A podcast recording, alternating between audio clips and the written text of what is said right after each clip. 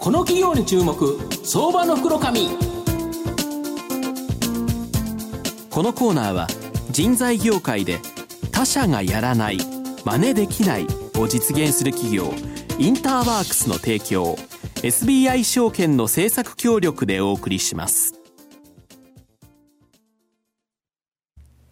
ここからは、相場の福の神、SBI 証券投資調査部、シニアマーケットアナリスト、藤本信之さんとともにお送りいたします。藤本さん、こんにちは。毎度、相場の福の神こと、藤本でございます。よろしくお願いします。秩父の山奥から生きて戻ってまいります。三峯神社にいらっしゃったんですね。そうなんですよ。で、マイナス5度の、やはり夜中12時についてですね、寝車に寝たんですけど、マイナス5度、さすがに寝れなかったという形ですけど、白い木のお守りを持ってですね、はい、今日は気合を入れてですね、放送したいな。なで特にこの秩父の山奥でですね、叫びたいようなですね、社名の会社、今日はご紹介させていただきたいんですが、今日は証券コード6250、東証一部上場、山彦代表取締役社長の、えー、長尾義明さんにお越しいただいています。長尾さん、よろしくお願いします。はい、えー、山彦の長尾です。よろしくお願いします。よろしくお願いいたします。このヤンビコはですね、東証一部上場で、株価今1530円ということで、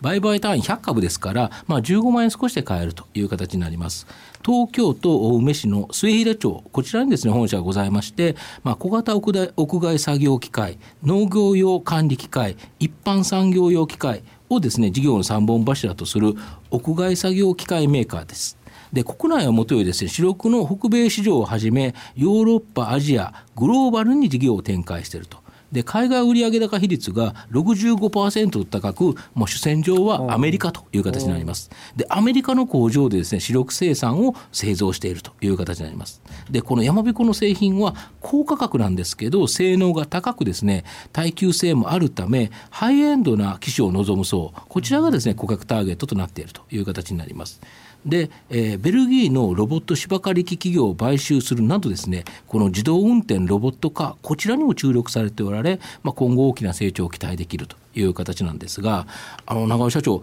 御社の主力製品である、小型屋外作業機械には 20cc から 120cc までの自社型自社製の小型エンジンが搭載されているそうなんですけど御社の製品の製造に関する考え方教えていただきたいんですが。はい、はいえー、私どものこの主力の製品である小型屋外作業機械、まあ、小型屋外作業機械というのは、はい、えー、草を刈るための刈り払い機、はい、えー、木を切るためのチェーンソー、はい、あるいは、えー、風で枯葉を集めるブロワーというようなもの、で全部手に持ったり背負ったりするものになるんですけれども、うん、えー、これを主力としておりまして、うん、まあ、この動力源としてはエンジンを使っていると、うん、でこのエンジンについての製造ですけれども、うん、えー、まあ、私ども横須賀の方でアルミを溶かすところから始まりまして、アルミを溶かして、えー、シリンダーやピストンやクランクケースというような、えー、エンジンの主要部品、えー、これを、まあ、アルミは作れませんが、アルミを溶かすところから作っていると。買ってきてということですね。はい。で、これを、そういう形で一貫生産。で、最終的には例えばアメリカですと、そのエンジンの主要部分をアメリカに送って、アメリカの樹脂の機械で樹脂を最終的には打って、で、これを上に乗せて形にしていくということで一貫生産をして、え、おります。で、その一貫生産をするということは、ものを作り上げるために、えー、様々なプロセスがあります。え、ここにはやはり、え、改善すべき点がいろいろありまして、それを継続して行うことでの、え、製造に注力をしている会社であるということが言えると思います。要は部品を一から作る、それこそアルミの塊からエンジンが出来上がるということなので、本当に全部が分かってるからこそ、改善ができていくと、そうですね、要は部品買ってきて組み立ててるだけではない、とい。うことですよね。はい、なるほど。あと、御社の収益の源泉は、意外なことに消耗品でですね、要は稼働台数に応じて収益が発生する、いわゆるストック型ビジネス、この部分も大きいそうなんですけど、それってどういうことか、ちょっとご説明いただきたいんですえー、一番端的な例として、はい、えー、米国でのこの小型屋外作業機にまつわるところをお話したいと思うんですが、はい、えー、米国ではこの小型屋外作業機というのの市場がおよそ1200万台あります。はいえー、その中で例えば仮払い機ですと350万から400万台をうろうろしてます。で、その中で私どものシェアは20%程度があります。で、これらが、まあ実際今、今年、昨年売った分、その前の分含めると、私どもの製品だけでも100万台規模のものが動いているということになると思います。で、仮払い機というのは、先端に日本でいうと金属の仮刃がついておりますが、安全性の面から米国ではもうだいぶ以前からこれをナイロンのコード、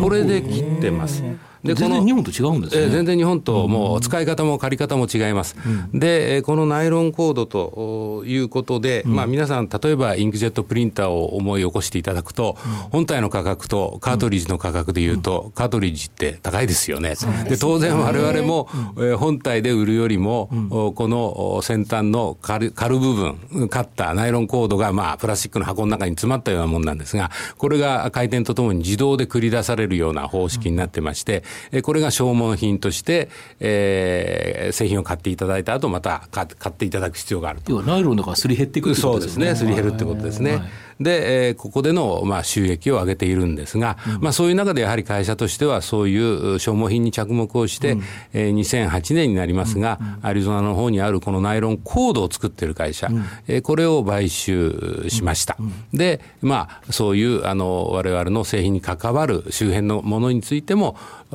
まあ、縁があったから買収できたわけですが、えー、そういう形で垂直投資をして収益性を改善するというようなことも努力をしているということであります。なるほど、だからストック型収益だから、やっぱ安定するんですよね。そうですね、ね。そうですね、ものがあの景況で売れるだけではなくて、買っていただいたものは使わなきゃ意味ないんで、うん、消耗品は、うん、継続して売れるということになりますね、うん、やっぱり美味しいところですよね。はい、であとですね、面白い話聞いたんですけど、アメリカでですねトランプ大統領就任されて、ですね、まあ、今、暴れまくってますけど、まあこのトランプ大統領の政策によって、ですねアメリカの中産階級、こちらが潤えば、ですね、まあ、御社にもメリットがあるということを聞いたんですけど、これってどういうことですかね？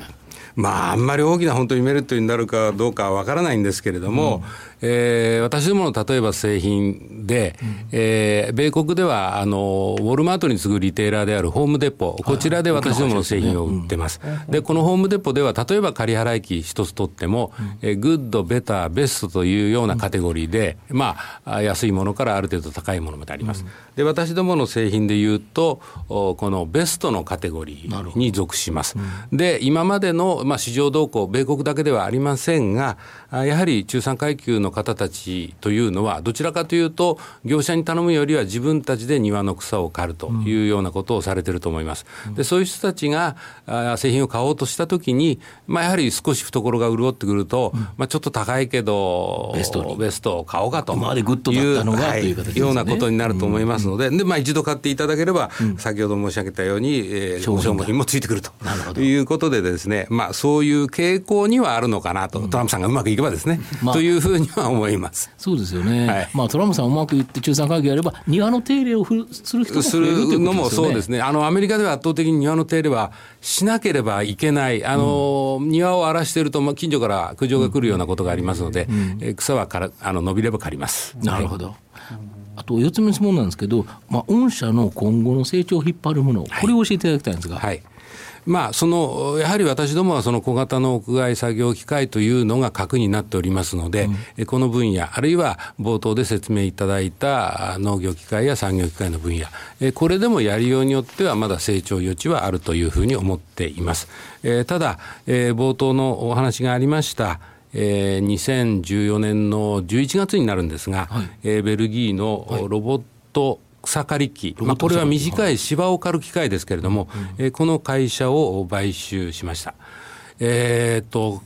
地球規模で見ると、ヨーロッパは圧倒的にこういう電動化、環境意識というのが、米国や日本に比べてさらに進んでまして、まあ、私どものこの部分も売り上げは伸びております。えー、ただ、まあ、非常にあの、まだ、えー、採算が合ってる、まだ投資している段階ですので、まあ、えー、これを早く採算取れる事業にしていく。というのは今のところヨーロッパでしか売っておりませんので、これを米国や日本でも販売していくということをしていきます。で、その中で、やはりその私どももともと、まあ、この買収も、ロボット技術を取り込みたいということがありますので、えー、ロボット技術を取り込んで、えー、他の製品にも展開することで、まあ、さらなる成長を図っていきたいというふうに思っているところです。あの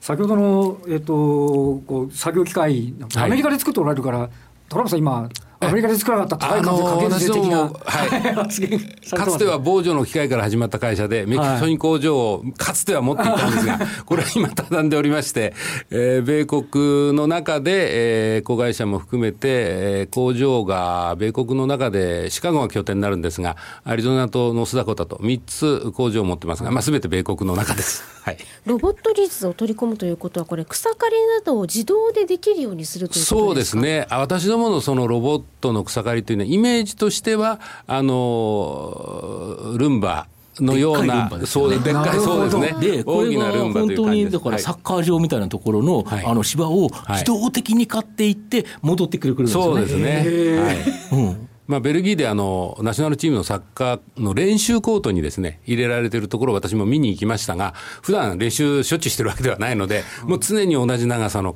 芝を維持していると。芝の育成の良さにも通じるということがあります。便利ですね。はい。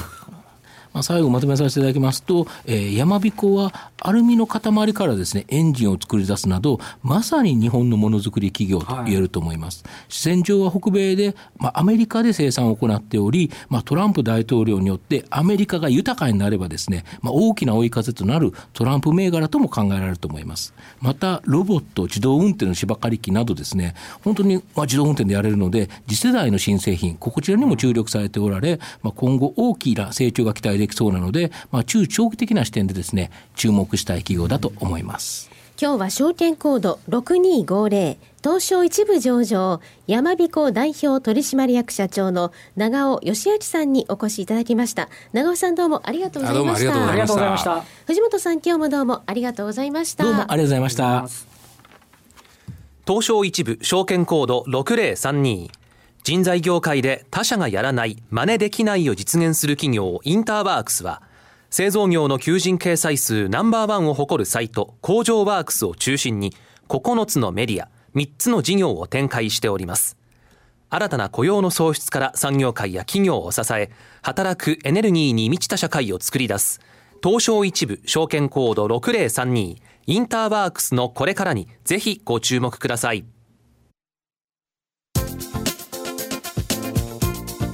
この企業に注目相場の福のこのコーナーは人材業界で他社がやらない真似できないを実現する企業インターワークスの提供 SBI 証券の政策協力でお送りしました。